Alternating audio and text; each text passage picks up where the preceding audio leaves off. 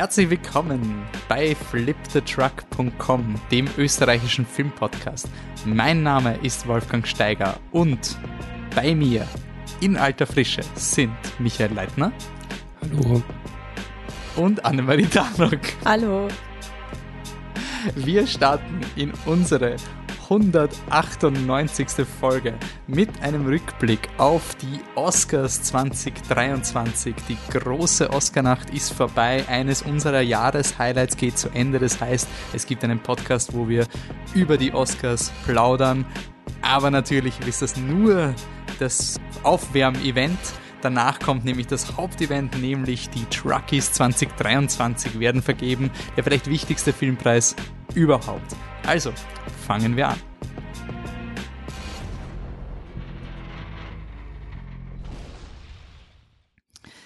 Ja, wir sind da. Wir sind äh, mittel ausgeschlafen. Ähm, also ich habe es auf drei Stunden geschafft. Äh, wie lange habt, wie lang habt ihr zusammengebracht, dass ihr schlaft nach der Oscarverleihung? Ich glaube sechs Stunden. Sechs Stunden, okay, das, mhm. ist, das ist eigentlich gut, ja. Michi, du, also Und auch den, quasi. den Vorteil, dass wir im Bett geschaut haben. also quasi gleich, gleich genappt, perfekt. Der, der Batze ist leider ähm, heute terminlich verhindert. Wir wollten den Podcast quasi so schnell als möglich nach den Oscars aufnehmen.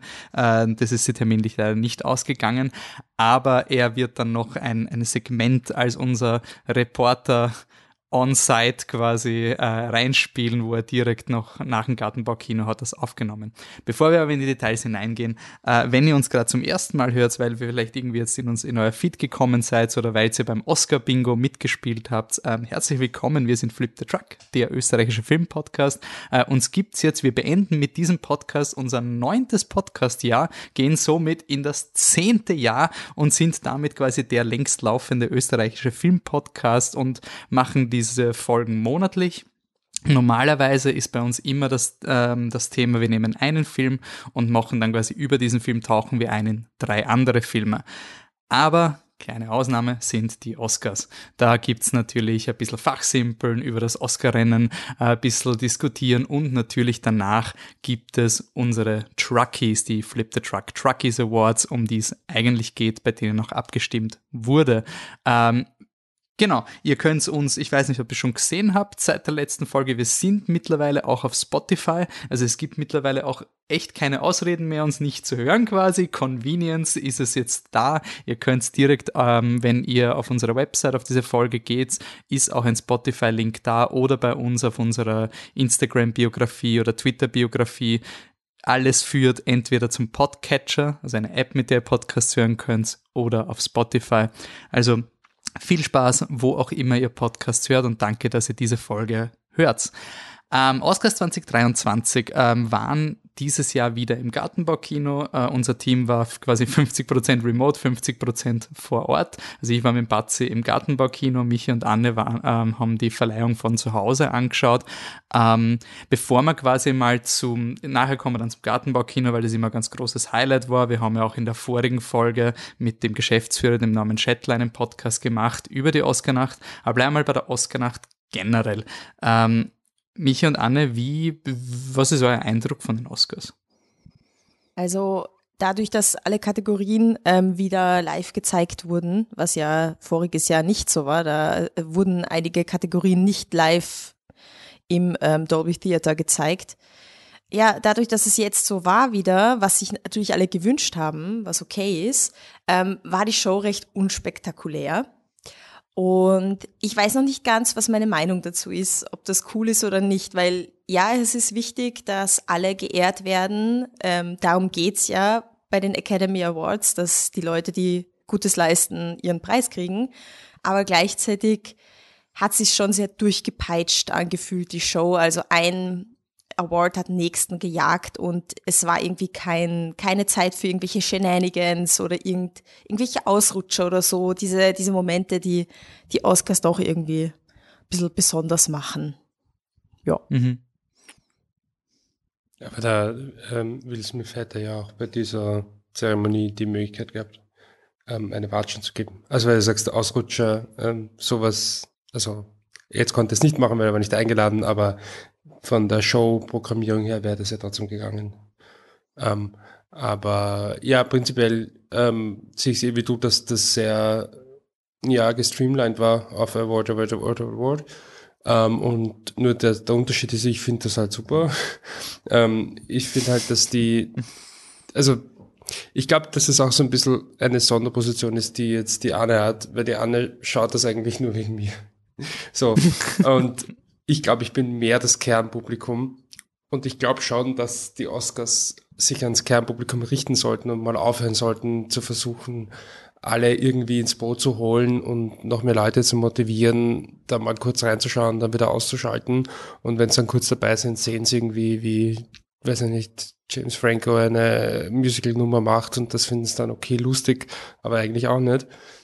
Und dann hast du immer diese komische, so quasi halb-halb, du machst die eine nicht wirklich glücklich, du holst aber auch die andere nicht ins Boot.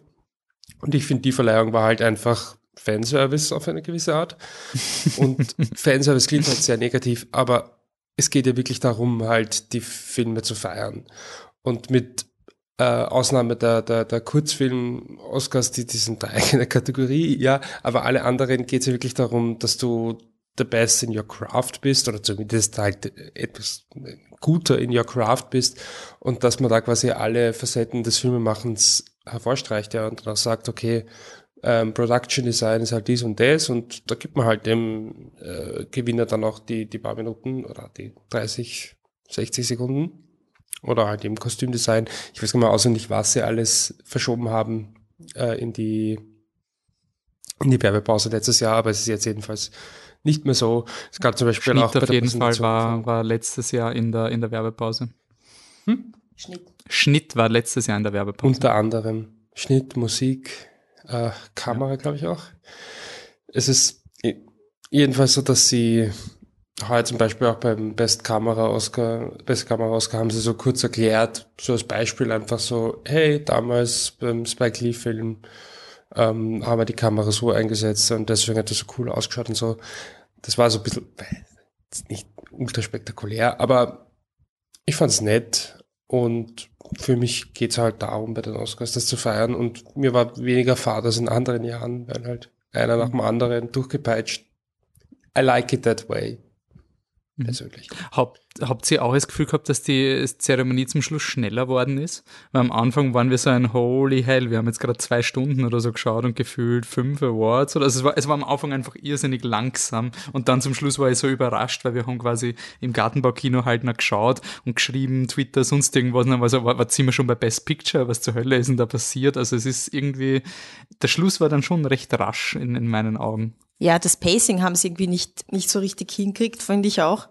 Also ich finde die Musik, also die Musiknummern dazwischen, die waren auch so komisch. Ähm, eine war kurz, eine war lang. Ich meine, Lady Gaga hat alles gegeben und das war auch genial. Die, also die durfte sich auch die lange Zeit gönnen, aber es ist eigentlich auch ein bisschen so random. So, ja, jetzt steht wieder jemand auf der Bühne, Rihanna steht in ihrem Nest drinnen und singt.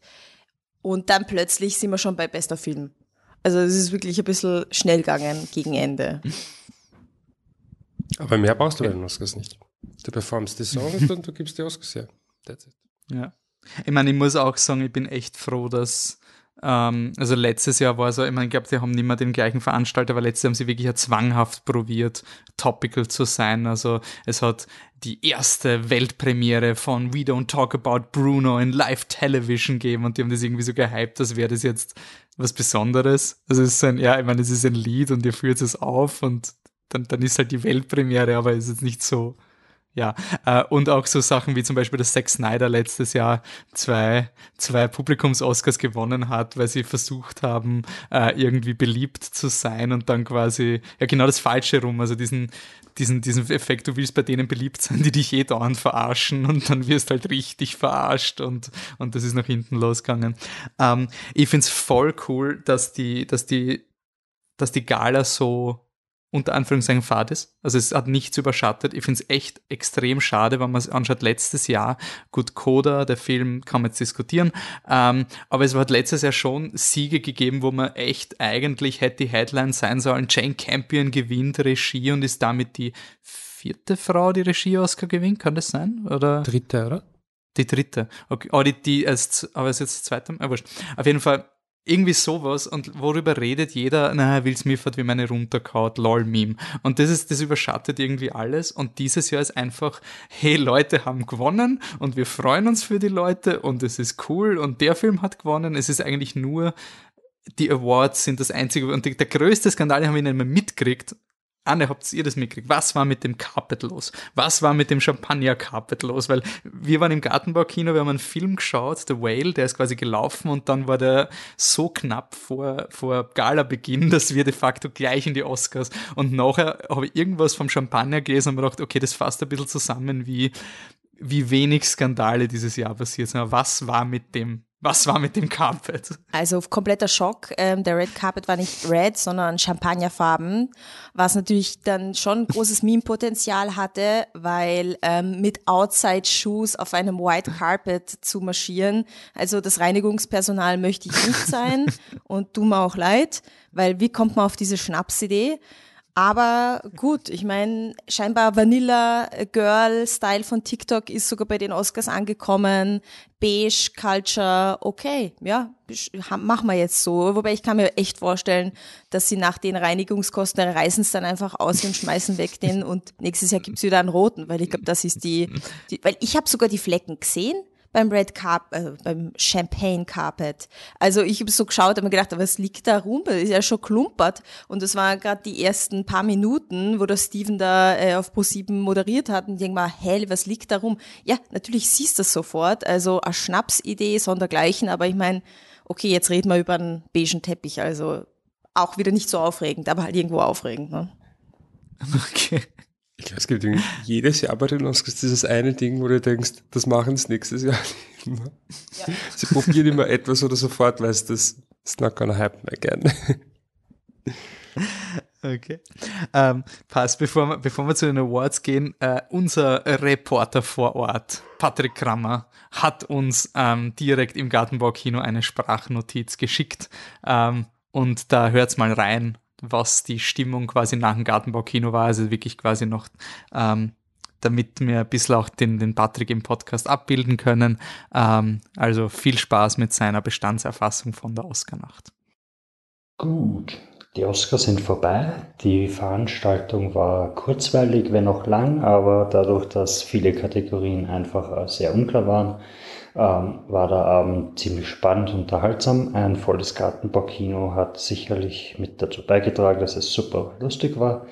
Ähm, dass unser Bingo ist wieder gut angekommen der Wolfi hat sogar äh, die Oscar-Wette gewonnen. Das ist alles ziemlich toll und war ein schöner Abend. Ja, und bevor wir zu den Awards kommen, dann geht es wirklich ins Fachliche, aber es gehört ein bisschen auch zum Oscars, dass man so ein bisschen so, ein bisschen so, so so, so ziellos ein bisschen so plaudert und so. Ich finde, das muss gar nicht so professionell sein, diese Folge. Ähm, wenn ihr wissen wollt, wer gewonnen habt, dann, dann habt ihr eh schon woanders gehört also, oder gelesen. Also darum geht's ja nicht, nicht immer. Ähm, was ich sagen muss, letztes Jahr Gartenbaukino war, ich glaube, nicht mal zur Hälfte gefüllt, ähm, der Kinosaal bei den Oscars. Ähm, und es war eine Oscar-Verleihung, wo wir mit einem falschen, glaube ich, war man schon Platz 20. Also quasi, es war wirklich so ein, dass das Oscar-Tippspiel war unfassbar öd und ähm, der, der Kinosaal war halt wirklich gerade mal zur Hälfte gefüllt. Dieses Jahr war es irre. Also es war wirklich so ein, du gehst ins Gartenbaukino, es ist alles voll, es ist wirklich, die Leute stehen an, der ganze Saal ist gefüllt, du hast, du hast, Szenen, du hast Szenenapplaus, du hast wieder, diesen, diesen angenehmen, präpotenten Applaus bei irgendeinem Kunstfilm, was der so diesen, wo du richtig merkst, die Leute schauen gar nicht die Oscars so generell, aber den einen Film haben sie bei der Biennale gesehen und dann applaudiert quasi der ganze Kinosaal random für den Eselfilm oder für Close oder so. Also wo du weißt, das ist halt diese Crowd und, und die freut sich jetzt, dass sie den Film sieht, den sie gerade gesehen hat und bei The Whale, der vorher gelaufen ist, gibt's überproportionalen Applaus, weil das habe ich ja gerade vorher gesehen. Also applaudiere ich bei dem, was ich gesehen habe. Es ist, ja, ähm, war, war richtig schön. Ähm, du hast das ja richtig gemerkt in der Moderation, der, also der Norman Schettler vom Garten Gartenbaukino, da hat sie wirklich gefreut. Also da war wirklich einfach so ein, hey, urcool, da hat der gewonnen und sonst irgendwas. Es war endlich mal wieder so eine, eine Oscar-Verleihung, wo man sich irgendwie gefreut hat und ähm, bei uns war es ganz lustig, wir haben wieder das jährliche Bingo veranstaltet. Äh, danke nochmal ins Gartenbaukino, dass wir das weiterhin machen können. Ähm, und die Leute haben dann auch über das Bingo bei den Truckies abgestimmt. Aber was wir nicht geglaubt haben im Vergleich zu letzten Jahr, ist, wie ernst es die Leute nehmen bei diesem Bingo. Also wir haben da quasi eine Vinyl äh, verlost zu, also es hat Blu-rays gegeben für die vollen Zeilen und wenn man das volle Bingo hat, konnte man eine Vinyl gewinnen. Und ich habe jetzt The Graduate gekauft, also die Reifeprüfung, einer von Michi seinen Lieblingsfilmen und der würde in die Truckies-Kategorie beste Playlist fallen. Also es ist wirklich so ein, also selbst wenn man den Film nicht gesehen hat, dann schaut man mal auf die Scheiben und denkt sich, ja, super Wordscheiben, die lege ich auf. Ähm, und dann ist wirklich das volle Bingo, hat es eine Person gegeben, die quasi zehn Minuten lang rechts neben uns gestanden ist und einfach darauf gewartet hat, ähm, dass sie das letzte äh, Kreuzerl äh, gehabt hat, weil Rihanna singt oder nein, nein, es war nicht Rihanna singt, es war äh, Top Gun gewinnt einen Oscar. Und es war echt arg, weil es waren vier Leute, die diesen Top Gun-Ding hatten. Ich habe mir schon gedacht, hoffentlich gewinnt Top Gun was, weil wenn die so emotional mitspielen beim Bingo und unbedingt diese Vinyl kriegen und es war nicht so wahrscheinlich, dass Top Gun alles gewinnt. Und in dem Moment, wo Top Gun gewinnt, wrrt, drei Leute um uns herum und dann haben wir losen müssen. Es ist noch nie passiert, dass bei einem, bei einem Bingo die, die, die Teilnahme so energetisch war. Ähm, also voll cool, dass ihr so mitgespielt habt, war wirklich lustig und die Leute haben sich auch über die Platte gefreut. Ich hoffe, ihr hört es gerade jetzt irgendwo. Das Gute ist, die Leute können noch Vinyl abspielen Gerade heute ist ein Artikel rausgekommen, äh, Vinyl hat gerade das erste Mal ähm, CDs über, über, überholt von den Verkaufszahlen anscheinend. Voll topical, wie ich recherchiert habe. Ähm, und äh, gleichzeitig, sie können auch Blu-rays spielen. Das ist nicht so selbstverständlich, aber es ist ein bisschen so die Lektion, die Gartenbau-Kino-Crowd kann wahrscheinlich eine Vinyl abspielen als eine Blu-ray ins Laufwerk legen. Aber hey, die, die gewonnen haben, konnten auch äh, Blu-rays abspielen. Also freut uns, dass wir euch da die Filme gebracht haben. Und ja, aber overall war es eine, eine extrem coole Veranstaltung und es war, äh, ein Freund von mir hat mir nachher noch geschrieben, so, es war das erste Mal, ähm, dass er im Kino gesessen ist, im Gartenbaukino und sich nicht gedacht hat, na ja, ich weiß nicht, ob ich nächstes Jahr wiederkomme. Also, es war nicht die letzten Jahre so ein Jahr war eh lieb, aber irgendwie das Coda dann zum Schluss gewinnt, ist jetzt, weiß jetzt nicht, ob ich mich, ob ich da, mich dann ins Gartenbaukino setzen kann soll. Also der letztjährige Film, der gewonnen hat. Ähm, und das habe ich eigentlich cool gefunden. Es war so durch die Bank, hey, Oscars sind wieder da. Das heißt, wir gehen mit frischer Energie ins nächste Jahr und schauen, was passiert. So, und jetzt kommt's ins Fachsimpeln, ins unverdiente Overrated. Jetzt müssen wir gleich mal sagen, dass, dass alles overrated ist und Everything Everywhere gar nicht so gut ist und, und, und jetzt müssen wir uns mal positionieren. Ähm, nein. Ähm, großer Sieger des Abends war Everything Everywhere All at Once, die Multiversumskomödie von Daniel Kwan und Daniel Scheinert. Ähm, sieben Oscars, das heißt drei Schauspiel-Oscars. Äh, Michelle Yeoh hat Hauptdarstellerin, ähm, äh, Jamie Lee Curtis Nebendarsteller, äh, Rin Kehui Kwan hat Nebendarsteller, die Daniels haben Regie, Drehbuch und Film gewonnen, äh, Schnitt haben es noch gekriegt und damit habe ich alle sieben. Ähm, Jo, äh, großer Sieger und das erste Mal seit langem, dass, ähm, dass es wieder mal so einen klaren Sieger gibt. Also ich weiß nicht, wir, wir machen den Podcast jetzt schon recht lange und die letzten Jahre war es eigentlich immer so ein ähm, Anarchierennen, also so ein quasi äh, Iñárritu gewinnt für The Revenant Regie und dann gewinnt Spotlight für Best Picture oder äh, Birdman gewinnt dann besten Film, aber äh, Regie gewinnt wer anders, glaube ich. Oder, Na, hat nicht. auch Iñárritu. Nein, Birdman hat Regie und ähm, aber es war aber es war, nicht so viel Oscars. Aber dafür gewinnt Michael Keaton nicht ähm, Schauspiel beispielsweise. Also es war nie so dieser Sweep, den, der, der passiert ist. Wobei ich glaube, die Definition eines Sweeps ist, dass er alles gewinnt und das konnte Everything Everywhere gar nicht. Ähm, aber es war schon massiv und es ist so lustig, wir haben vorher unsere Prognosen gehabt. Ich glaube, da kann der Michi eher was dazugehen, wie man den, also du hast den Saal kommentiert, gleich am Anfang, wie der Saal reagiert auf Everything Everywhere. Vielleicht, dass du mal ein bisschen erklärst, wie wir vorher über Everything geredet haben von den Chancen und wie sich das quasi im ersten Moment eigentlich gleich geändert hat, wenn man gehört hat, wie die Leute darauf reagieren auf diesen Film. Ja, ähm, vielleicht hätten wir auch einfach mehr Awards schauen müssen. Ähm, ist ganz witzig, die BAFTAs haben, glaube ich, acht Kategorien, die es bei den Oscars auch gibt.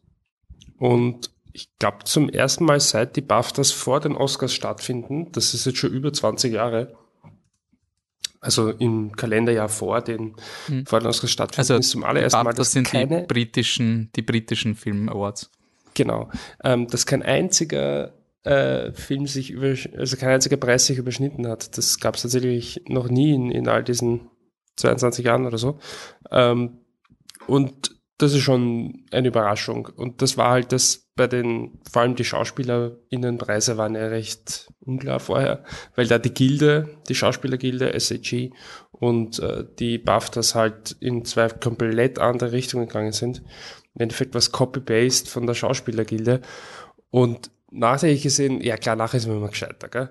Aber ich habe gehört, dass bei den SCGs es auch so war, dass die Jamie Lee Curtis am Anfang so eine Rede gehalten hat.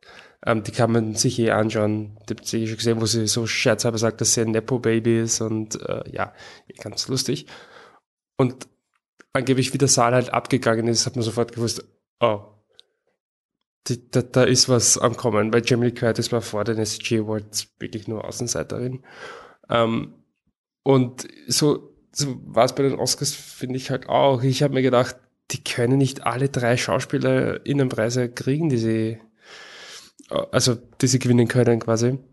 Und dann werden halt, äh, wird der Michelle Yeoh vorgestellt, irgendwann einmal wird erwähnt beim, beim Opening Monolog. Und der Saal geht ab, ab. Also, um Himmels Willen, also, ich habe nicht mitgespielt, äh, man weiß vielleicht eher ein bisschen, ich bin halt im Bett gelegen. Ich war nicht im Gartenmarkino. Ähm, aber ich hätte auf Michelle Yeoh getippt und das war der Punkt gewesen, also Gott sei Dank habe ich das getan. Mhm. Ja. Und ich finde aber spätestens, ich finde, das war schon so eine, Gala, die eigentlich wirklich sehr diese, man sagt immer da, ah ja, da gibt es jetzt einen Oscar. Wenn der so ausgeht, dann könnte das schon eine Richtung vorgeben. Und ich finde, das war heuer ganz stark so. Du hast ganz am Anfang Jamie Lee Curtis und dann weißt du, dann gewinnt halt Michelle Yeoh auch. Weil mhm. it's not gonna happen any other way. Und dann weißt du, okay, drei Preise, für, drei SchauspielerInnenpreise für Everything Everywhere, dann wird er den Schnitt auch kriegen, für den er eh schon Favorit war. Und wenn er dann schon vier Preise hat und noch Regie und Film gewinnen wird, gewinnt er dann wirklich Drehbuch nicht? Doch wieder auch gewinnen. Und genauso ist es dann ähm, gekommen. Und die andere Thema, das andere Thema war da äh, The Whale versus ähm, Elvis, wo man gemeint hat, mhm. der Make-up-Oscar könnte schon vorgeben, wie dann der Hauptdarsteller ausgeht. Und da hast du auch gemerkt, und auch beim Opening-Monolog, Brandon Fraser, das war einfach ein, ein Keyword, das den Saal zum Leben gebracht hat. Und total überraschend für mich, Elvis gar nicht. Also da, da mhm. kam nichts. Elvis, auch Tar, das war den Leuten relativ wurscht. Jubel war bei Everything Everywhere All at Once, Jubel war bei Brandon Fraser, ähm, bei Top Gun. Das waren so die Filme so, wow, wo ist dieser Schrei gehört hast. Ähm, und ich weiß nicht, ob es jedes Jahr so telling ist, aber heuer war es wirklich ganz stark, dass du sagst, okay, der Saal ist wirklich absolut ähm, sinnbildlich fürs Ergebnis. Mhm. Anne, was waren deine Eindrücke von den ähm, generellen Stimmung und die Gewinne und so? Also, ich muss sagen, ich weiß nicht, also Everything, Everywhere und so weiter. Ähm, also ich, ich war enttäuscht quasi von dem Film. Also das kann man sich eh in einem Podcast quasi nachhören, weil ich halt mega high expectations hatte. Und ähm, aber ich in meinem Herzen habe ich schon gespürt, okay, das ist so das will man irgendwie, dass der halt gewinnt. Also ich auch. Ich, ich wollte so sehr, dass, dass dieser Film einfach alle, alle Oscars, die möglich waren, ähm, mitnimmt, weil es halt wieder, weil einfach ein Genrefilm und dann auch noch so ein verrückter, nämlich wirklich verrückter und nicht quasi im Mainstream, oh, I'm so crazy, sondern ja, ein wirklich ein crazy, crazy Film dass der halt einfach hier alles mitnimmt. Dann ähm, die ganze Geschichte mit ähm, asiatischer SchauspielerInnen, Migrationshintergrund, Comeback-Momente, die die Leute einfach mitreißen. Also die Leute lieben, wenn der, wenn die Außenseiter gewinnen, diesen American Dream, den, mhm. äh, ja, der American Dream. Aber ja, der American Dream zieht total, dass, dass da Leute einfach gewinnen, die, von denen du das irgendwie nie gedacht hättest oder so, dass die, dass die einfach einander so lieb haben. Also es sind krasse Emotionen, ähm, die, die da aufkommen, die auch in mir aufgekommen sind und ich glaube, die halt einfach in allen Leuten aufgekommen sind und das ist so irgendwie das, was man sich von Hollywood so ein bisschen wünscht.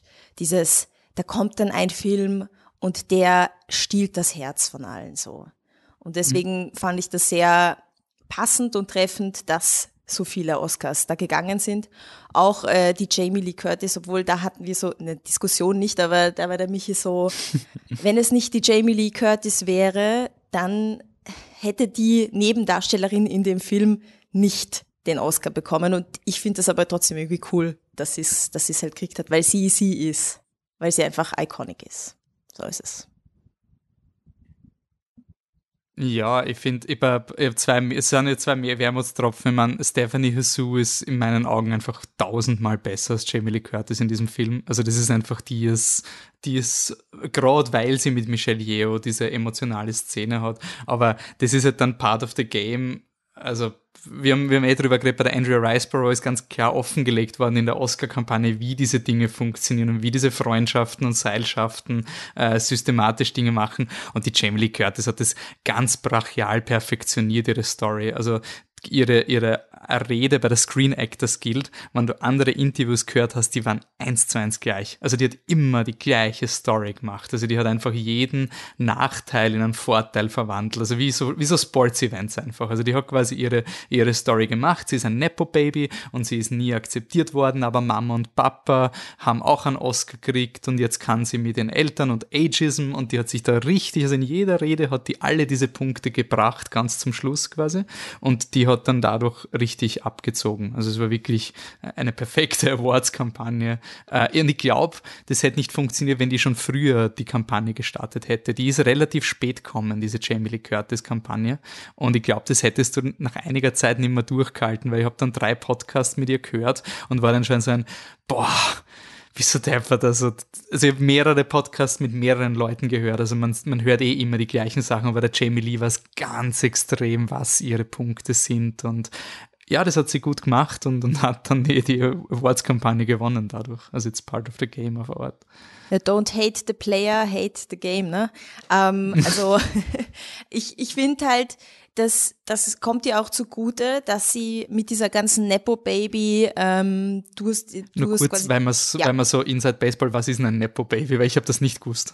Also Nepo-Babys sind ähm, Leute, vor allem im Showbusiness, sagt man aber, es könnte in jedem äh, quasi Arbeitsbereich sein, die durch ihre Eltern einen Vorteil haben und ähm, schon einmal leichter wo reinrutschen. Also bei uns das Vitamin B, ne? Ja, Vitamin mhm. B.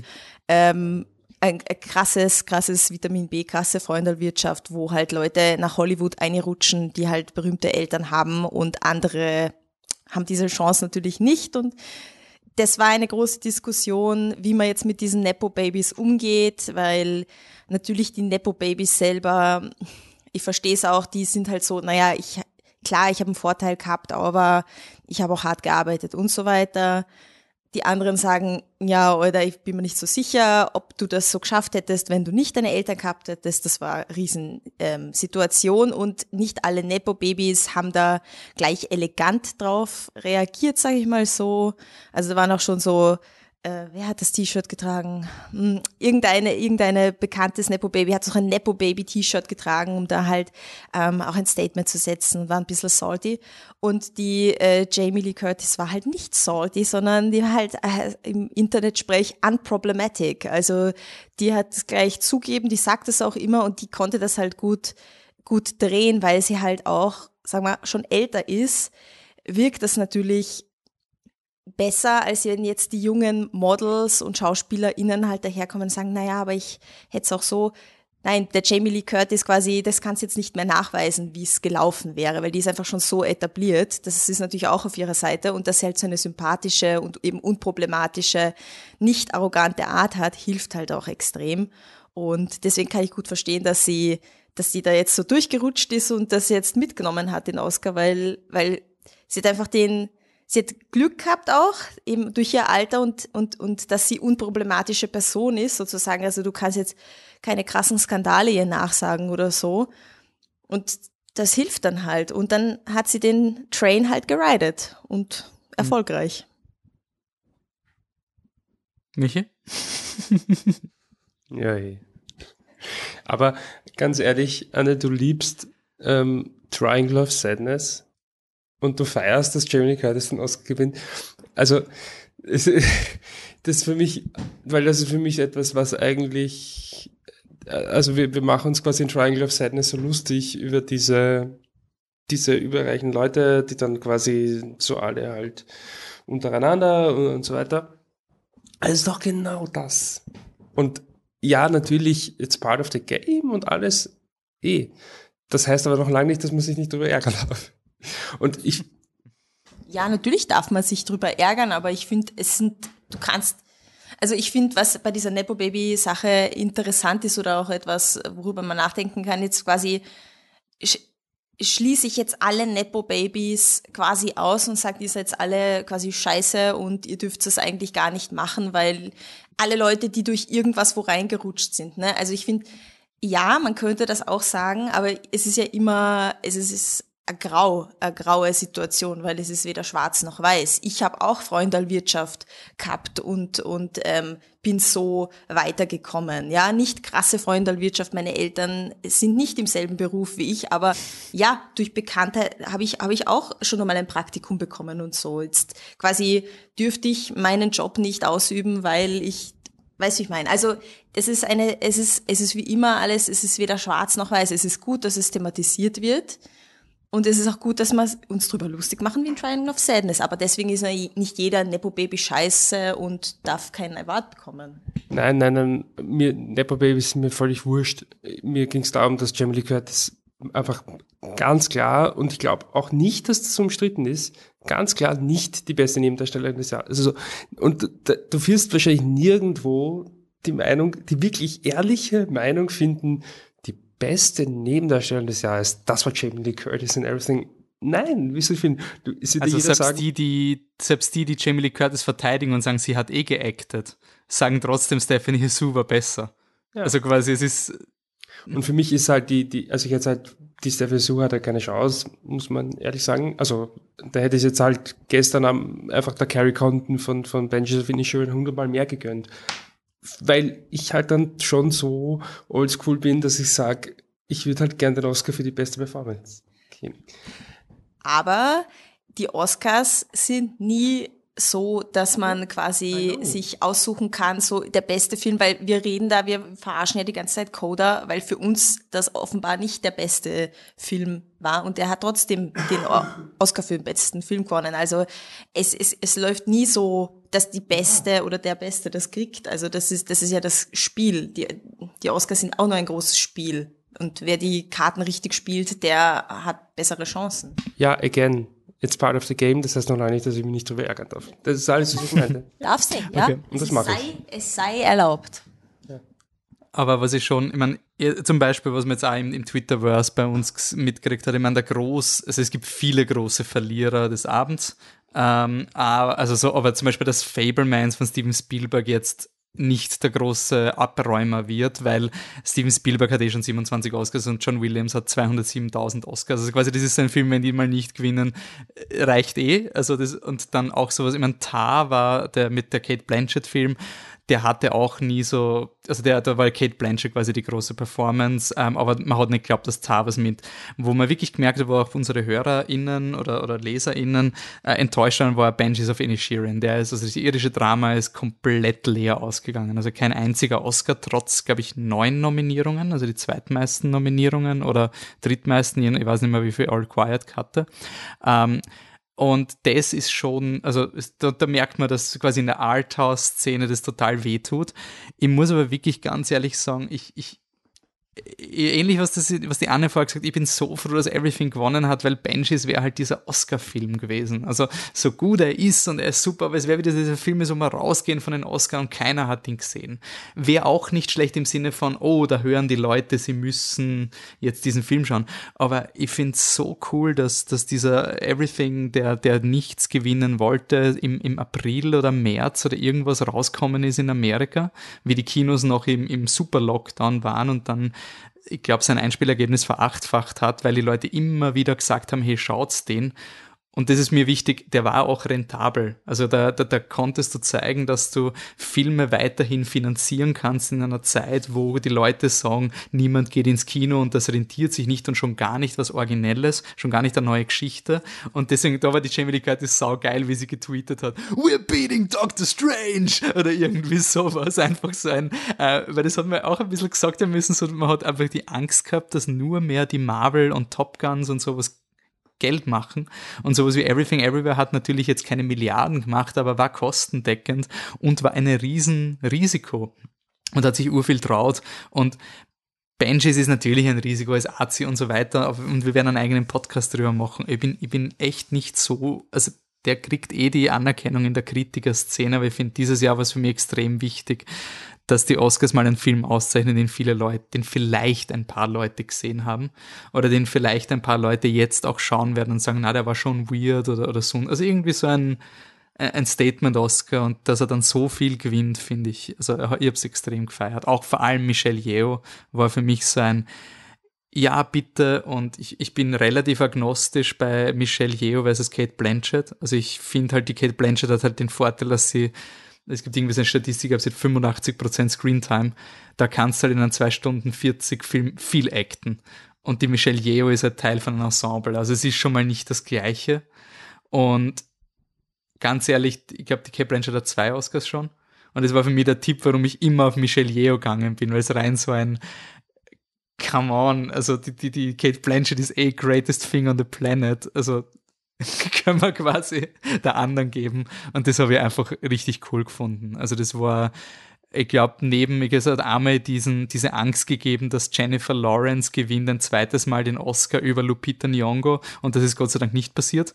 Also ich glaube, das war bei den BAFTAs war es so und dann hat eh Lupita Nyong'o gewonnen bei den Oscars. Das war für mich so ein Moment, Gott sei Dank. Und dieses Mal war auch wieder Michelle Yeoh gewinnt Best Actress. Ja, passt. Also Tar ist eh ultra und es ist eh eine Powerhouse-Performance, aber es ist irgendwie so ein Film, wo es, finde ich, nicht mehr notwendig ist, dass man ihn, also der ist eh schon so viel Kunst und, und deswegen ertaugt mir einfach der Michel Yeoh-Sieg extrem. Habt ihr andere Oscars, über die ihr euch gefreut habt? Irgendwas, so, so kleine, kleine Überraschungen oder irgendwas, wo euer Favorite gewonnen hat? Gar nichts. Nicht. Na, also äh, ich bin zufrieden mit dem Everything dass das so gerutscht ist. Was ist mit ähm, Fraser gegen Butler? Ich habe ähm, als einziger in der Runde The Whale nicht gesehen. Ähm, ich sage jetzt mal, Farrell hatte keine Chance. Wie gehen wir davon aus? Ja, Fraser gegen Butler, ja. sind wir zufrieden mit Brandon Fraser? Ja, also ich bin, ich bin auf jeden Fall zufrieden. Ich habe den Film ja quasi vorab ähm, schon in Spanien gesehen und ähm, es war schon echt, echt hart, aber halt auch geile Performance. Also die Synchro bitte schaut sie nicht mit Synchro, weil die Synchro ist eine Katastrophe. Und ähm, ja, also ich find's, ich find's gut, ich find's legit. Hm, ich finde, also äh, Bra äh, Fraser war ja, also es war ja quasi The Whale, war der Film vorm, ähm, Oscar und Michi, du hast gesagt, also den schauen wir im Gartenbaukino und dann schauen wir die Verleihung und du hast gesagt, du willst quasi nicht tippen, nachdem du The Whale gesehen hast. Und das stimmt, also das ist so diese, diese Powerhouse-Performance. Und er hat eben auch diese Comeback-Story mit der Schau, also der Kehui Kwan, die Jamie Lee Curtis und Brandon Fraser waren alle drei diese Schauspieler, die so die man nie ernst genommen hat, unter Anführungszeichen, und jetzt haben, sind sie Teil der Familie, weil sie halt lang genug da waren, quasi ungefähr. Das war dreimal diese Story und die haben sie anscheinend sehr gern gelobt. Ich finde ihn besser als den Austin Butler. Ich habe jetzt, also ich finde, er spielt gut in, in, in Elvis, aber für mich sind halt so diese Performances in diesen Kunst, kunstschaffenden Filmen immer so anstrengend, weil er dann immer schauen muss, wie viel actet er. Also, wie sehr actet er jetzt wie Elvis. Und das ist für mich einfach inhärent an diese Filme für mich so uninteressant, Vielleicht so Ausnahmen wie Rocketman, wo der Film halt einfach so fetzt, dass mir so wurscht ist und ich sage, äh, wer war das? War das Taron Edgerton? Taron Edgerton? Taron Edgerton. Wo er einfach sagt, ja, boah, der hat mir mitgenommen, Wahnsinn, aber das ist halt der Film auch Wahnsinn. Elvis ist halt so ein Standard-Künstler-Pick. Also, das ist so ein, er spielt eh Elvis und das hat Elvis wahrscheinlich so gemacht. Bei The Whale, ich finde es halt, ich habe da ein paar Issues mit diesem Film, die ich vorher hatte und die wurden auch nicht äh, verbessert durch Schauen des Films. Ich finde, ich habe da ähnlich, vielleicht eine ähnliche Meinung wie der Michi bei Closey. Ich frage mich halt, warum dieser Film gemacht wird. Also er ist halt da, um zu schockieren und dich fertig zu machen und dich niederzumachen und zu zeigen, wie jemand actet. Ähm, also Fett sein ist halt eine Acting Opportunity für einen Brandon Fraser und eine, eine, eine Kosmetik-Ding ich finde nicht, dass der Film die zwei, ich finde, bei dem Film merkt man voll, dass er ein Theaterstück ist. Also, das ist wirklich so ein, ich habe so nach 40 Minuten auf die Uhr geschaut, weil es mich schon echt fertig gemacht und mir gedacht habe, muss ich das wirklich schauen, kommt jetzt noch viel mehr und es ist nicht so viel mehr kommen. Also ich finde, also ich habe bei dem Film ein bisschen mit der Thematik hade ich halt massiv, weil es halt schon ein Vehikel ist, um einen Schauspieler zu transformieren und zu zeigen, wie gut er actet als Fetter, weil er ja gar nicht fett ist. Und sowas stört mir ein bisschen. Ja, ich weiß, was du meinst, auf jeden Fall. Ähm, aber gleichzeitig, ich finde halt in dem Film, und ich, jetzt, ich will jetzt nicht spoilern oder so, aber der Körper ist in dem Film auf jeden Fall ein Ausdruck von der Psyche. Also ich finde, mhm. es gibt schon auch die die Ebene. Die Ebene ist aber, wenn du es halt schaust und dich quasi gedanklich damit beschäftigst, was für Themen stecken jetzt hier drinnen. Und aber die Werbung wird mit Fett sein als quasi etwas Besonderes und etwas, boah, schau mal, gemacht. Also das ist für mich der Disconnect. Ich finde die Themen, die im Film selber oder im Stück kommen, äh, aufkommen und thematisiert werden, extrem interessant extreme ähm, Potenzial für, für tiefgehende Gespräche, ähm, eben der Körper als, als Ausdrucksform der Psyche ähm, und andere Sachen. Aber womit halt Werbung gemacht wird, ist halt Fett sein und, und ähm, schau her, das ist was Besonderes, dass man den jetzt in den Fettsuit und so weiter packt. Und mhm. das ist halt ähm, das gesellschaftliche Problem, wie wir halt quasi von der Schönheitsnorm unter Anführungszeichen abweichende Körper halt ähm, ja. behandeln und, und, und sehen. Es ist halt so wie körperliche Einschränkungen. Es ist dann so ein, kann dann ein Gadget werden für Schauspieler. Also jetzt, ich glaube, ich hätte mit The Whale weniger ein Problem, wenn sie eine Person genommen hätten, die eher beleibt ist und diese Person dann on top gemacht hat. Also ich finde es halt irgendwie halt dieses, du hast eh den echt schönen Brandon Fraser, der eh nicht dick ist, in dieses massive Wahlkostüm hinein. Da habe ich einfach, also ich habe hab wirklich ein Riesenproblem mit, wie Übergewichtigkeit und Fresssucht in Filmen dargestellt wird, weil es dann, weil die Empathie dann immer fehlt. Äh, ich finde, der Film ist auch sehr, sehr hart. Also der ist ja. wirklich hart und ich, ich wollte ihn halt einfach, also diese Art von Film gibt mir gar nichts. Also da denke ich mir halt einfach so ein, ich weiß nicht, was du mir sagen willst. Ich glaube, er, er holt ein paar Leute ab und er gefällt auch vielen Leuten, aber ich habe da einfach zu viel Grundprobleme, dass ich den Film jetzt richtig lob, aber trotzdem, wenn es jetzt hart auf hart kommt und ich muss abstimmen, natürlich kriegt Fraser den Oscar. Also ich, ich hätte sofort für Fraser getippt, weil er war wirklich gut und die emotionalen Szenen gehen unter die Haut. Ähm, es ist halt für mich trotzdem so, ich, ich hinterfrage eher bei dem das System, aber nicht das System, warum er gewonnen hat, sondern warum er überhaupt ja. deswegen acten kann. Ich finde es zum Beispiel viel interessanter, einen Colin Farrell für den Pinguin also das ist, finde ich, okay. wenn der, der ist einfach schier gemacht und sonst, er eine fiktive Figur spielt und schaut ganz anders aus, damit habe ich weniger Probleme als das Thema. Äh, ein Thema, vielleicht wenn wir von einem Trigger-Thema zum nächsten gehen, das will ich auch noch anmerken. Ähm, der Musik-Oscar, bester Soundtrack. Hi. Also All Quiet on the Western Front gewinnt für und das Lustige war, wie sie den Clip gezeigt haben für den Soundtrack, haben sie eben nicht dieses Geräusch gemacht, sondern so inspirierende äh, Piano-Solis. Und ähm, das, ja, also das, ich, ich habe darauf getippt, weil ich mir dieses Jahr gesagt habe, ich tippe nicht mit meinem Herzen, ich tippe mit der kalten Logik. Und ist anscheinend eine Musik. Und ähm, ich bin noch immer kein Fan vom Dune-Soundtrack, aber der macht wenigstens mehr als drei Geräusche und die 20 Mal über den Film verteilt. Also das ist einfach kein Soundtrack und das ist Ludwig Göransen Level von Musik im Sinne von Musik bedeutet, ich finde komische Geräusche und reise aneinander und dann kennen die Leute, uh, beim All Quiet da war ein komisches Geräusch, das war gute Musik, weil das habe ich gehört. Das ärgert mich einfach massiv. Also wirklich so ein, ähm, ich glaube, das war der Oscar, der mich am meisten geärgert hat, aber ich habe voll gewusst, dass Justin Hurwitz keine Chance hat. Ähm, ja. Ja, ähm, ich ich finde halt auch, also persönlich habe ich jetzt bei, bei Musik nicht so die ganz starke Meinung. Der Babylon-Soundtrack ist halt wirklich, wirklich gut. Und wenn du halt so, es ist halt schon so bitter, wenn du halt, also ich finde persönlich, dum, dum, dum, es ist eine coole Abfolge von drei Tönen. Es ist kein Soundtrack, ich stimme dir zu. Und es ist viel zu wenig, um dafür einen Oscar zu geben. Aber einfach isoliert, dum, dum, dum, ist cool, ist catchy. Aber ja, du hast ja quasi, du sagst Kann man eh machen, man muss halt nicht nominieren. ja, ja, voll, voll, voll.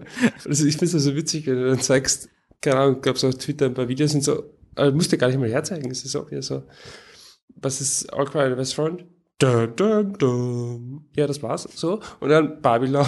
Und das ist halt wirklich ein, innerhalb von einer Szene 15 Emotionen und ähm, vollkommen wild und 70 Instrumente einfach wirklich, wirklich ein toller Soundtrack und es gibt auch andere gute Soundtracks natürlich, ja. Aber das ist halt einfach nur so, da brauchst du wirklich nur eine halbe Minute reinhören und verstehst die Welt nicht. um, ähm, aber ja, that's what it is. War auch sicherlich ähm, der Film einfach viel beliebter als Babylon. Ja. Ähm, All Quiet hat ja ähm, die bei den technischen Awards ziemlich abgeräumt, also im Westen nichts Neues, das Netflix-Remake. Ähm, könnt ihr reinhören in den vorigen Podcast, dass wir eine sehr geringe Meinung äh, zu diesem Film haben. Technisch eh hat er eh gut gemacht, also Set-Design und so, ja. Und vor allem, sie haben ein 30 Millionen Dollar Budget gehabt, also das ist wirklich nichts relativ, also zum Beispiel Everything Everywhere, glaube ich, 50 Millionen oder sowas gehabt. Ich habe jetzt auch mit Kamera aus kein Problem. Why not? Ja. Und ja, äh, wir sind Oscar, oder? Weil der Österreicher war kurz auf der Bühne. Yes. Kann das sein? Ich glaube sogar zwei Österreicher, weil angeblich bei Nawalny eine Produzentin vom Dokumentarfilm ist auch Österreicherin. Ich weiß nicht, ob sie auf der Bühne war, aber ich habe gelesen, dass wir da eine Produzentin dabei haben. Und nachdem viele Leute auf der Bühne waren, könnte schon sein, dass da noch eine war. Okay. Okay. Ähm, ja, ich habe geschwitzt, dass Top Gun Maverick einen Oscar kriegt. Das war knapp. Das war wirklich, also das habe ich bis zum Schluss nicht geglaubt. Avatar hat einen Oscar. Ähm, also quasi der, die zwei großen Blockbuster. Ähm, und ich muss ja auch erwähnen, also Top Gun ist nicht der einzige Film, der das Kino gerettet hat. Das finde ich total interessant. Die haben das perfektioniert, dass der Film, also, Avatar, also Top Gun hat weltweit so viel eingespielt wie Avatar außerhalb von Amerika. Und ich finde es total interessant, dass sie aber das so gut, also das, das, das fasst ja diese Awards-Campaign zusammen. Du musst dich auf deine Story draufsetzen, du musst auf der einfach, das darf dir nicht zu blöd sein. Ähm, und da musst du halt einfach weitermachen. Und ja, Was ist, ist halt Tom Cruise ja. los? taucht einfach nicht auf an einem Abend, wo er drei Stunden lang durchgelobt wird. Mhm. Fand ich überraschend. Nicht, dass ich ihn persönlich vermisst hätte. ja, also ich glaube, es war eh der Witz von Jimmy Kimmel, dass Tom Cruise und, und, und, James Cameron, die zwei Leute mit dem kleinsten Ego quasi, weil sie so zu Humility haben, der, der, der Platz. Äh, übrigens, ich muss sagen, Jimmy Kimmel war sehr gut. Also, hab mir als, als Host, ich weiß nicht, Anne, was ist da die externe Meinung für einen Nicht-Oscar-Fan quasi? Ähm, Jimmy Kimmel ähm, sehr stabil und gut äh, durchgehangelt, ähm, mit dem nötigen Augenzwinkern, ein bisschen zart war der Schmäh. Oh, es ist echt zu lang, es ist echt zu lang, jetzt machen wir das kurz so. Ja, Bro, wir dürfen die Oscars kritisieren, jetzt schür mal bitte. Ähm, das ist halt so dieser typische, wenn du, wenn du deine Eltern für irgendwas verarscht und, und sie geben dir das dann zurück, so quasi, so, ja, mhm. ich, ich darf auch mal was kritisieren jetzt. Deswegen musst nicht gleich das Gehirn wegschmeißen und 5000 Schmähs drüber machen, so. Aber mhm. an, an sich die, die Sprüche haben gefetzt, also, da waren schon einige, einige gut und sehr, sehr kalt deliverte ähm, Gags dabei, wo es sich so nachhinein so, oh, was hat er gerade gesagt? Das war ziemlich cool. Ähm, ja, also der, ja, der einzige echte, der einzige echte Klogriff war der Malala Ding, oder? Ja. Das war einfach. Pff, Okay, also ja, gut. machen, machen wir halt. Ähm, darf ich noch was nachtragen zu Oscars, über die wir uns gefreut haben? Weil es bei Jimmy Kimmel und die Schmähs, ich finde, der beste Schmäh war nicht von Jimmy Kimmel vom Abend, sondern von Sarah Pauli, die gemeint, sich bei der Academy bedankt hat, dass sie sich von den Wörtern Women und Talking so nah beieinander nicht, äh, nicht gleich angewidert gefühlt hat. Ähm, das fand ich einfach eine fantastische Acceptance Speech. Und ja ich habe wirklich Probleme mit Women Talking. Ich finde es nicht der perfekte Film ist oder so. Ich habe mich, ich glaube wirklich der Oscar, über den ich mich am meisten gefreut habe. Auch weil die Konkurrenz war on quiet on the Western Front. Also, äh, ähm, aber das war wirklich so, ich finde, das war jetzt so ein, das war jetzt ein Oscar für die Message und die Message finde ich gut und sie hat super delivered auf der Bühne und das hat mich schon mhm. sehr gefreut für sie. Ist auch sehr sympathisch, finde ich. Auf jeden und Fall. hat ein ganz arges Leben googelt mal, was Sarah Pauli in ihrem Leben erlebt hat. Das ist heftig. Okay. Ähm, gut, dann wat, haben wir noch irgendeinen großen Skandal, Überraschung, sonst irgendwas haben wir alles eigentlich durch, oder? Ähm, damit sind die Oscars vorbei. Dann ein kurzer Plug. Am 30.03. spielt RRR im Gartenbaukino. Eine, ein Screening. Ähm, Am 13.03. Äh, 30.03., sorry. Also nicht heute, wo wir aufnehmen, sondern ähm, quasi am Ende, Ende März.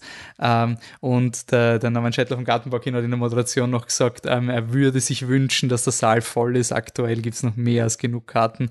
Ich habe ihn noch nicht gesehen. Es dürfte, ich kenne so viele Leute, die so begeistert sind, wie insane er ist. Also selbst die Leute, die gehört haben, wie insane er ist, sind reingegangen und waren überrascht, wie verrückt der Film ist. Und ich glaube, an drei Stunden Film von den Proportionen kann ich nur im Kino fertig schauen. Also ich, ich werde ihn mir am 30.03. im Kino gönnen. Hier mal die Einladung zu alle, die wahnsinnig genug sind, da noch mitzugehen. Äh, wir sehen uns dann im Kino. Äh, Natu Natu hat für einen Song gewonnen. Das, ich wusste nichts über den Film, ich habe den Song nicht gehört, aber wie ich die Performance alle gesehen habe, ich dachte, ja, ganz ehrlich. Also keine, keine Konkurrenz. Also rein von der Performance und der Energie ist so ein, ja, bitte, ist doch so wurscht, welche anderen Songs äh, nominiert sind. Das passt. Ich finde es witzig, weil ähm, ich finde, es hat mich ein bisschen an Song Contest erinnert, wo dann das eine Lied mhm. gewinnt, das anders schlecht ist. Entschuldigung, NATO, NATO, I'm sorry. Aber es ist halt auch einfach nur ein leicht unterdurchschnittlicher Popsong, aber halt ein anderer. Ja. Und damit fällt er halt auf und das ähm, fetzt dann halt irgendwie voll. Alter, das ist nicht ein Popsong, bitte, das ist eine eigene Musikrichtung. Bollywood ist eine eigene, eigene Liga und ich finde für einen Bollywood-Song, und natürlich muss ich dazu sagen, auf TikTok geht der halt auch super und so, also das, das spielt halt heutzutage auch wahrscheinlich eine Rolle bei diesen Sachen. Und Bollywood hat schon immer mitgerissen, könnt ihr euch noch erinnern, damals RTL 2, wo die, wo die Shahrukh Khan Filme gelaufen sind und also die Leute lieben Bollywood hier. Ah, yes, ich will nur anmerken, nicht weil ich, Pop-Song im Sinne von Pop als enges Genre, sondern es ist eine andere Art von Song einfach.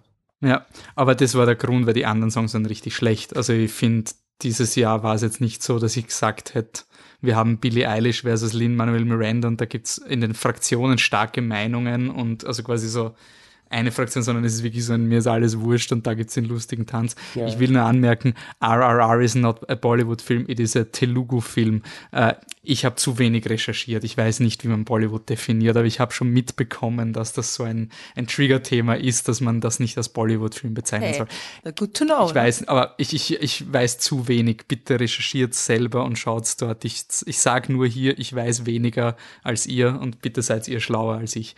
Ähm, und was ich auch noch anmerken will, ich finde es so geil, dass All Quiet on the Western Front ist so dieses, jetzt darf Deutschland mal die Geschichte vom Ersten Weltkrieg erzählen. So, es waren zwei amerikanische Drehbuchautoren, es war eine amerikanische Studie und sie haben es in Europa billig produziert. Also ich finde es eh cool, dass viele deutsche Talente einfach durch diesen Pseudo-Trickle-Down-Effekt von Netflix halt die Möglichkeit haben, äh, in Europa einen richtig hochprofessionellen Film mit einem Budget, was äh, ein, ein, ein Witz ist, ein absoluter Witz, 30 Millionen für diesen Film. Aber es ist halt, es ist für mich ein bisschen so Window Decoration mit, mit Germans und, und der Rest ist halt eigentlich zutiefst amerikanisch. Das, find, das habe ich bei der Kampagne ein bisschen hinterhältig gefunden. Aber das ist ja auch ein eigenes Thema. Ähm, gut, Oscars sind vorbei. Ähm, damit gehen wir zu der eigentlich wichtigsten Awardshow des Jahres, nämlich den Flip the Truck Truckies. Ähm, ich, Michi, willst du mir was zeigen, weil du so mit dem Mikrofon, okay, ähm, der Michi rotiert so mit dem Mikrofon, die wollen wir jetzt sein. Okay, das ist irgendein Warnsignal. Nein, das war ja. so die Hype-Serie. Ah, okay. Das heißt, auch beim Truckies Live-Pod-Stream geht nicht alles glatt quasi von den, den Dingen.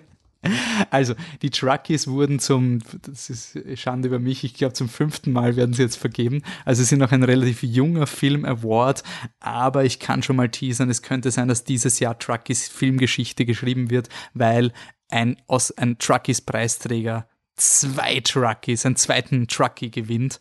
Also das ist, wir schreiben heute Truckie-Geschichte auf jeden Fall. Ich will aber noch nicht spoilern, in welcher Kategorie. Truckies sind ähm, ja, haben eine, eine prestigeträchtige, glamouröse Geschichte, Gala wurde jedes Jahr gemacht. Wir haben, wer hat gewonnen? Ähm, Verena Altenberger hat gewonnen, hat auf Twitter nicht dementiert, dass der Trucky ein Grund war, warum sie bei den Salzburger Festspielen genommen wurde. Adrian Golginger, Trucky-Preisträger. Roma hat gewonnen. Jane Campion ist Trucky-Preisträgerin. Promising Young Women hat Truckies gewonnen. Also das ist ein, ein prestigeträchtiger Award, ähm, wo ihr mitstimmen konntet äh, und ihr habt dieses Jahr auch wieder super mitgestimmt, vor allem in die Gartenbau Kino Crowd auf unserer Website. Also wir haben es auf Instagram ähm, rausgeben und auch auf der Website. Und jetzt kommen wir zu der Trucky Gala. Es gibt sechs Kategorien und wir werden sie machen mit ähm, Regie, Schauspiel, Mus äh, Lieblingsmusik, Story, Playlist und Film ähm, werden die einzelnen Kategorien quasi durchgehen und dazwischen gibt es aber noch äh, Redaktionstruckies. Jeder von uns konnte einen speziellen Truckie verleihen. Ähm, und ich hoffe, ihr habt eure Truckies schon gut überlegt, ihr zwei. Der Patsy hat seinen Truckie voraufgenommen. Damit kommen wir zur großen Gala. And now we come to the nominees for Best Directing, in Truckies 2023. For directing, Daniel Kwan and Daniel Schreiner. Everything Everywhere All at Once. Marion McDonald, The Banshees of Inisherin. Charlotte Wells, After Sun. Matt Reeves, The Batman. Damien Giselle for Babylon. And Ty West for X. And the Truckee goes to Daniel Kwan and Daniel Scheiner for Everything Everywhere All at Once. Woo, the crowd goes wild. Ja, war ein, ein starkes Rennen, aber ganz klar, also egal wo wir abgestimmt haben, auf unseren Socials oder auf unserer Website, die Daniels haben fast die absolute Mehrheit bei den Stimmen geholt, damit wir ein bisschen noch so Transparenz haben. Die Benjis of Inisherin, Martin McDonough wäre Platz 2 gewesen und wir hatten auch Liebe für Charlotte Wells für After Sun, ähm, die Platz 3 bei den äh, Truckee-Regie gemacht hätte. Aber Truckies ist natürlich you win or you don't. Dann kommen wir zum ersten Redaktionstruckie und da werden wir uns anhören vom Patzi, wem er diesen Truckie gibt.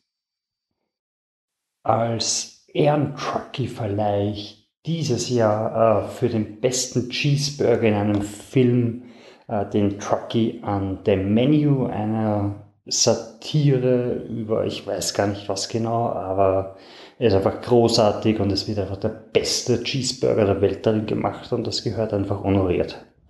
Sehr gut. Tüdelü. Yep, und damit ein Truckie für The Menu für den besten Cheeseburger. Ja, wohl verdient. Habt ihr beiden The Menu schon gesehen? Noch nicht gesehen, nein, aber es steht eigentlich wieder mal sehr weit auf der Liste oben, ne? Das machen wir heute, oder? Das machen wir heute. Also ich würde ihn echt in einem, in einem Menü mit Tar und ähm, Triangle of Sadness gemeinsam servieren, wahrscheinlich in der Art von Filme. Ähm, also ich glaube, die würden sich sehr gut komplettieren. Ähm, hat auch bei unseren, ähm, beim Viennale Café war das eines der Viennale Highlights und ähm, definitiv verdient. Dann habe ich gesagt, Schauspiel ist das nächste, gell? Ja, habe ich gesagt. Gut. And now, the Truckies Award for Best Acting. all genders included. Brendan Fraser for The Whale. Kate Blanchett for Tar. Michelle Yeoh, Everything Everywhere All at Once. Colin Farrell, The Banshees of Inisherin. Kerry Condon for The Banshees of Inisherin. Brandon Gleeson for The Banshees of Inisherin. And the Truckee goes to Brendan Fraser for The Whale. This is the first Truckee nomination and first Truckee win for Mr. Fraser. Mr. Fraser made his breakout performance with The Mummy and The Mummy Returns, where he was shortlisted for the not yet existing Truckee Awards. Ja, passt. Also Brandon Fraser, also hätte es die Truckies früher schon geben für die Mumie, wäre er wahrscheinlich schon eh schon Truckee-Preisträger. Aber oder gibt es einen anderen Brandon Fraser-Film, der noch mehr Brandon Fraser als die Mumie? George, der aus dem Dschungel kam? George, der aus dem Dschungel kam, okay. Also quasi. Wir freuen uns, ähm, Brandon Fraser, also anscheinend, ich gehe mal davon aus, dass das Gartenbaukino auch ein bisschen so in diese, also ist klar, also wir haben da im Kinosaal abgestimmt, wo gerade The Whale gelaufen ist. Ähm, deswegen ist natürlich ein ganz klarer Sieg für Brandon Fraser auch nicht, dass ich schmälern will, aber es ist ein bisschen zu erwarten. Äh, und äh, Full Disclosure, ich bin gerade drauf gekommen, dass ich die Leute so vorlese, wie sie gewinnen. Ähm, das mache ich bei den nächsten Kategorien nicht, aber das passiert halt auch bei den Truckies Telecast. Gut, dass ich das vor dem Best Picture draufgekommen bin. Ähm, Brandon Fraser hat 35% der Stimmen gewonnen, Kate Blanchett 25% der Stimmen und Michelle Yeoh 21%. Also das war ein knapperes Rennen trotz des Gartenbaukino-Bonus. Also sieht man, äh, Schauspielkategorie, die ist aber eh auch eine der härtesten Kategorien, würde ich sagen. Also das ist. Okay, Redaktionstruckies. Anne, hast du einen Truckie zu vergeben? Also, feierlich möchte ich hiermit ähm, den Truckee für beste Rutschpartie in der eigenen Kotze vergeben. Dieser Truckee geht natürlich an die Schauspielerin Suni Meyes in Triangle of Sadness. Nachdem auf dem Boot der Reichen die Seekrankheit ausbricht, ähm, speiben sie alle an und äh, verziehen sich dann auf ihre eigenen, in ihre eigenen ähm, Kajüten und, und ähm, in ihre eigenen Klos.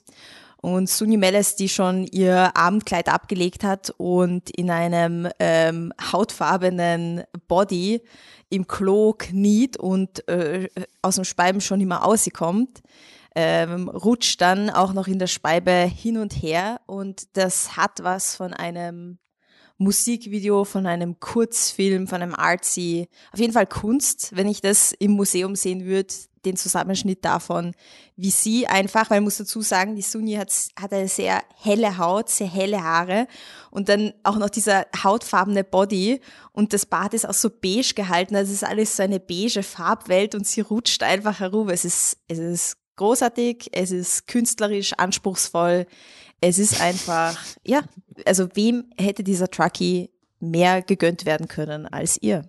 Herzlichen Glückwunsch. Gratulation. Damit ist Triangle of Sadness auch ein Truckee-Gewinner.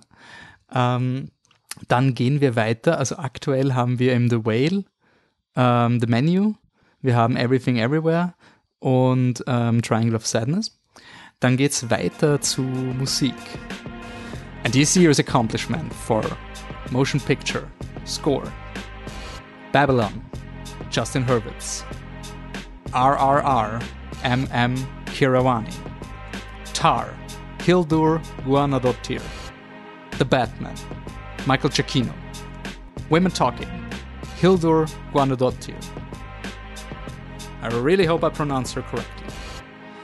And the Truckee goes to Justin Hurwitz for Babylon. This is the second nomination and second win for Mr. Hurwitz, therefore marking him the first person to win two Truckies Awards subsequently. Applause to Mr. Hurwitz, who also won the Truckee for Best Score for First Man. Juhu! Also ja, ich schätze mal, die Truckies werden irgendwann, der, der, der Hörwitz wird so ein bisschen der, der Lubetzky von den Truckies, oder? Also das wird so der, ah ja, die Truckies, ne, nominieren sie wieder mal den Justin Hurwitz, eh klar. Ähm, aber wenn sie ihn für First Man nicht für einen Oscar nominiert haben, also dann soll er halt bei den Truckies die Gönnung bekommen. Ähm, die, es war ein, ein, ein engeres Rennen, aber trotzdem ein klares Rennen. Die Lieblingsmusik ähm, 35 Prozent oder so 33 Prozent war ähm, Babylon. Danach kam Tar mit 25 Prozent, RRR 15 Prozent, Batman ein bisschen weniger und Women Talking unter 10. Ähm, genau. Ja, ähm, ist, ist ein, ein cooler Sieg. Äh, bei Tar, das ist ein bisschen so dieser Soundtrack, wo ich mir nicht sicher, ich kann mich nicht an ihn erinnern, aber hey, lass den Leuten die Freude. Ich bin mir auch nicht ganz sicher, was da ähm, Soundtrack ist und was halt, also was Original Score ist und was äh, klassische ja. Musik halt ist. Also ich kann das nicht so gut unterscheiden. Ich kann mich nicht erinnern, welche Parts da jetzt wirklich Score waren. Mhm. Aber wird schon so sein. Passt. Dann gehen wir zum nächsten Redaktionstrucky. Ähm, ich vergebe meinen Trucky für einen Film, der das Kino gerettet hat, äh, nämlich für die beste militante Öko-Konvertierungswahlszene im Jahr 2023 für Avatar, The Way of Water. Und ja, gratuliere, Redaktionstrucky für Avatar. Damit kommen wir ähm, so, Story haben wir noch nicht gehabt, oder? Also wir, uns fehlen noch drei Kategorien. Uns fehlt äh, Story, Playlist und Film. Damit gehe ich wieder zur unsortierten Liste, damit ich dann nichts spoiler. And here are the nominees for this year's Truckee for Best Story. The Daniels for Everything Everywhere All at Once. Fleischer Camp, Jenny Slate and Nick Paley for Marcel the Shell with Shoes On, Todd Field for Tar, Martin McDonough for the Banshees of Inisherin, the Dardennes for Tori et Lokita, and the track he goes to. The Daniels. Oh no, wait, wait, no, but just a second. Moonlight, Moonlight, you won Best Picture. Um, no, it is actually the Daniels. Yeah, the Daniels for everything, everywhere, all at once. ein Trucky. Der Grund, warum ich gerade gezögert habe, ist, es war ein extrem knappes Rennen. Also es war wirklich 40 Prozent für, ähm, für beste Story uh, Everything Everywhere All at Once, während ähm, The Banshees of Inishirin 37,3 Prozent hatte. Also das war wirklich arschknapp. Ähm, und ja, ich hätte ich hätt schon fast gehofft, dass wir da ein bisschen die, die, die Spread the Wealth machen und dass ähm, in Benji's of Inisherin doch noch ein Truckee-Preisträger ist. Ähm, historisch gesehen ist das Truckee, die Truckee Academy aber eh sehr pro Martin McDonough, also äh, Francis McDormand und ich bin mir nicht sicher, ob Free Billboards gewonnen hat, aber die haben immer doch. sehr stark mitgegeben. Free Billboards hat gewonnen? Ich denke schon, ja. Bei den Truckees. Passt. Also dann, dann, dann. Ich, ich glaube, der hat damals äh, alles gewonnen Beste aller Welt gestochen, oder? ja. Und dann haben wir den ganzen Podcast über gesagt, dass die größte Stärke des Drehbuches. Ja, das waren noch die jungen Jahre der Truckies Academy. also, damit kommen wir zum letzten äh, Truckies Redaktions Award. Michi, an wen gibst du deinen goldenen Truckie? Ich fühle mich ein bisschen schlecht, weil eure Truckies so lustig sind, meine ist voll fad. Ähm, ich vergebe den Truckie für die beste ähm, Balance zwischen den Hauptfiguren an Aftersun, weil ich finde, dass die große Stärke von dem Film ist, der sehr leicht ein Film sein könnte. Über den Vater ist er auch, aber die Tochterfigur ist einfach genauso detailliert geschrieben und hat ihre eigene Geschichte. Und das ist das, was den Film für mich so besonders macht und warum es mein Movie-Darling des Jahres ist und jetzt auch ein Truckee-Preisträger. Gott sei Dank, das ist ja die, unsere Chance quasi noch ein bisschen nachzu, nachzufeuern und After Sun ist einfach, also du, Anne und du haben ihn gemeinsam gesehen, oder? Oder hast nur Michi? Also das ist wirklich nur ein Film, den eigentlich die ganze Redaktion nach, also außer Michi nachholen muss und ähm, ist, glaube ich, nur eine Stunde 40 sogar, also auch sehr kurz. Ist nicht sehr lang und ich glaube in ein paar Tagen auf Mubi da könnt ihr jetzt euer Probeabo abschließen. Sehr gut. Perfekt. Cooler Streaming-Service. Dann kommen wir zu einer Kategorie, die wir neu eingeführt haben, nämlich der besten Playlist. Die Word Sham ist quasi deswegen eingeführt worden, weil es ein bisschen Diskrepanzen gab. Zum Beispiel letztes Jahr hat äh, der Musiker Bo Burnham sein Album auf Netflix released und da wurde dann natürlich sehr viel gewotet für eben diese Lieder, aber da, da ist eine Diskussion aufgegangen, also was, was belohnt man damit? Und aber trotzdem die Leute sind passionate und wollen den Bob Burnham zum Beispiel loben. Oder manchmal gibt es einfach so einen Tarantino-Film, der einfach geil Musik reinfetzt. Oder Baby Driver wäre so ein Film, wo es einfach richtig gute Lieder sind. Und damit wir einfach da ein bisschen äh, die Liebe hin und her äh, geben können, gibt es eine neue Kategorie, nämlich beste Playlist. Und ich wechsle wieder meine, zu meiner Nicht-Spoiler-Liste. So, the nominees for Best Playlist at the Truckies 2023. After Sun. Don't Worry Darling. Thor. Love and Thunder. Top Gun. Maverick. And X. And the Truckie goes to Top Gun Maverick. This is the one first and only Truckee that Top Gun Maverick wins. Top Gun Maverick narrowly beats After Sun. Also wir haben 28,7% haben für Top Gun Maverick gestimmt und 27,2% haben für After Sun gestimmt. Es ist haarscharfe, haarscharf und ich glaube, den Michi ärgert es gerade extrem, oder? Ist, ich Kann mich nicht erinnern an, also Top Gun Maverick ist kein Film, der bei mir so hängen geblieben ist. Hat er so eine geile Playlist? Ist die Danger Zone. Das ist die Danger Zone. Und du, du, du, du, du, du, du. Und, und die, die ganzen, also es, es ist schon so ein Feel-Good-Song. Also es ist okay. Danger Zone. Nein, dann auf jeden Fall also verdient. Also, ähm, ich habe eher so geschaut, weil ich nicht weiß, was die Leute bei After Sun meinen. Der Norman hat es, glaube ich, auch nominiert in unserem Podcast mhm.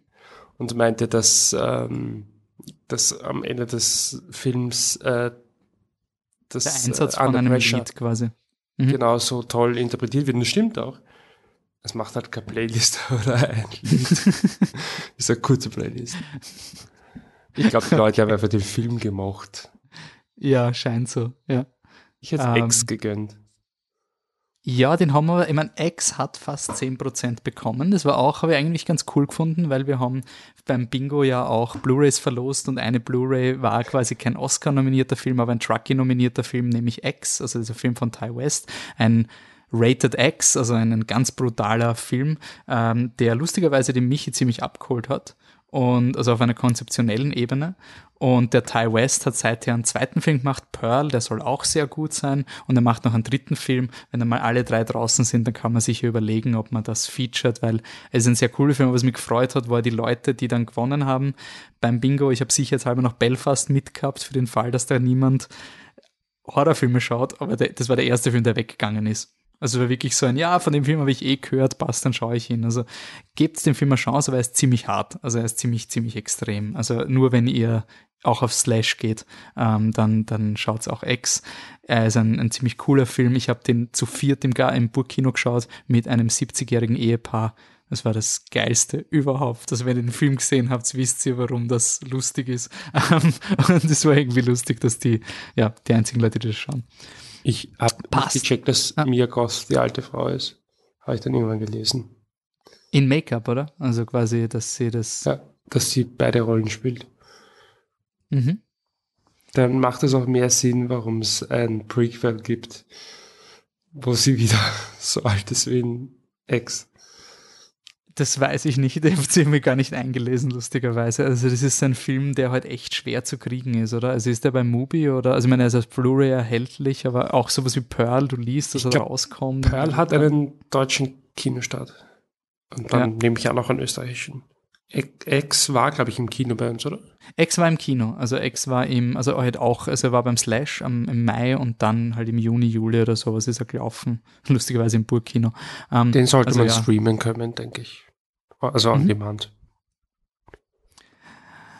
Okay, then to the grand finale, and here are the nominees for Best Film, and I will switch to my non spoiler list.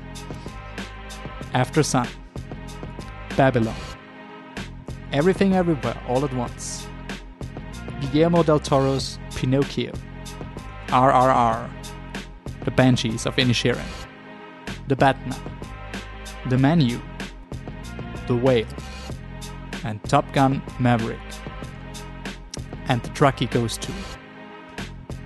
It's a sweep. Everything, everywhere, all at once.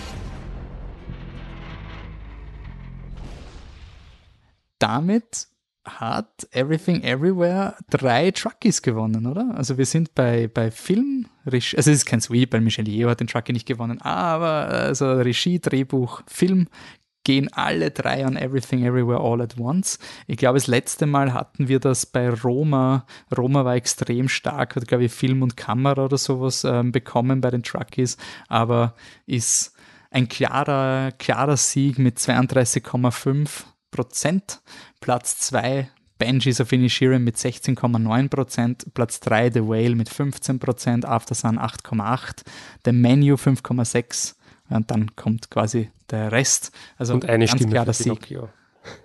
eine Stimme für Pinocchio, stimmt. Ich würde gern wissen, ob das der Michael Holly war. Recht wahrscheinlich. Passt. Damit sind die Truckies vergeben. Die Oscars sind vergeben. Und unsere neunte Staffel ist vorbei. Ähm, 1. April 2014 war unser erster Podcast über Captain America, das finstere Tal und ich glaube, Nymphomaniac, ich bin mir nicht mehr sicher. Ähm, gute Filme. Ähm, auch gut gealtert. Auf jeden Fall starten wir jetzt im April in unsere zehnte Staffel und dann gibt es uns schon zehn Jahre. Das ist, also äh, in einem Jahr gibt es uns zehn Jahre, jetzt gibt es uns mal neun Jahre. Also danke, dass ihr uns dann auch immer zuhört. Danke, dass ihr uns jetzt auf Spotify hört. Wir sind jetzt auf Spotify. Also tell your friends. Wir müssen da, wir müssen da in das Ding reinkommen, wo steht New on Spotify und dann sehen wir so Flip the Truck und alle zucken aus. Wir sagen, bist du deppert, das, ich habe ich hätte euch urgern gehört, aber nur wegen Spotify habe ich euch nicht gehört und jetzt kommen die Legionen einfach zum österreichischen Filmpodcast. Also das ist so ungefähr das, das, das realistische Ziel, was wir uns da mit dieser Kampagne gesetzt haben. Und ich glaube, da, da fahren wir auch ganz gut und werden nicht enttäuscht sein. Ähm, auf jeden Fall seid ihr eingeladen, am 30.03. ins Kino zu kommen. RRR im Gartenbaukino des Oscars Café, Viennale Café hat es eigentlich ganz gut etabliert, dass man mit Leuten einfach plaudern kann, auch nach dem Film. In unserem nächsten Podcast, im 199. Podcast, eben wo wir die neunte Staffel beginnen, werden wir, wie schon gesagt, Benjis of Inisherin Front and Center nehmen. Also er hat zwar nichts gewonnen bei den Oscars, heißt aber nicht, dass wir uns nicht weiter mit diesem Film beschäftigen wollen. Ähm, wir werden uns drei Filme suchen, die wir dazu kontrastieren. Das kommt im April auf euch zu. Und im Mai gibt's nicht nur die zweite Folge der neunten Staffel, sondern die 200. Podcast-Episode, also regulär gezählte Podcast-Episode, eigentlich haben wir schon über 300, aber die mit der Laufnummer ist die 200. Folge und das können wir ja feiern. Äh, und wir haben uns irgendwie ein komplett verrücktes Programm ausgedacht. Also es ist irre. Ähm, ich weiß nicht, wie wir das schaffen sollen als Podcast. Es ist noch alles in der Waage. Ähm, ich, ich verspreche jetzt einfach, dass es Kinotickets zu gewinnen gibt für unterschiedliche Kinos, Filmmuseum, whatever. Ihr werdet, da gibt's, gibt's Preise, Gala, alles. Wir werden da auftrumpfen ohne Ende. Verspreche ich jetzt einfach mal random und dann schreibe ich nachher mal das Filmmuseum an, ob das überhaupt geht. Ähm, also, müsst's machen. 200. Folge, das wird das Podcast-Event of a Generation. Fragt die Leute, die damals dabei waren, bei, wo wart ihr, wie 100. Flip the Truck Podcast aufgenommen wurde. Also das ist so ein generationsdefinierendes Event und das könnt ihr quasi nicht äh, verpassen. Wird kein Live-Podcast, wird normal in eure Feeds kommen. Für die Live-Podcasts, da sind wir schon ein bisschen zu wir wollen lieber mit euch reden, als vor den Mikros stehen und, und vor euch reden. Also wenn es Live-Events gibt, dann sowas wie RRR, wo man gemeinsam ins Kino geht. Passt. Ihr könnt uns, wie gesagt, Spotify geht's auf Flip the Truck heißt man überall, außer auf Twitter. Sind wir Flip unterstrich der unterstrich Truck. Unser Letterboxd boomt ohne Ende. Das, ähm, da, da passieren Dinge auf Letterboxd. Ich habe sogar unser Let das Letterboxd-Logo aufs Bingo gegeben. Das ich, und ich habe nicht mal gewusst, dass Letterboxd ein Logo hat. Aber das ist so, so instant erkennbar gewesen, dass die Leute gewusst haben, wir sind auf Letterboxd. Also da könnt ihr uns auch schreiben, könnt Filmlisten mit uns austauschen. Ähm, und generell, wenn ihr irgendwelche Eindrücke zum Kino habt, lasst uns einfach wissen. Ähm, empfehlt den Podcast weiter. Wir sind äh, ein ein richtiger Independent-Podcast, soll heißen, wir überleben nur mit Word of Mouth, wenn ihr uns weiterempfehlt äh, und quasi die Passion auch ein bisschen weitertragt. Danke dafür. Ähm, danke Michi Anne, dass ihr dabei wart. Danke Batzi, unser Reporter im Feld, der da quasi komplett übernachtig noch in sein Handy reingeredet hat, damit er auch Teil der äh, Truckies ist. Im nächsten Podcast sind wir wieder zu viert. Ähm, danke fürs Zuhören, danke fürs Dabeisein äh, und bis zum nächsten Mal. Ciao. Tschüss. Tschüss. Tschüss.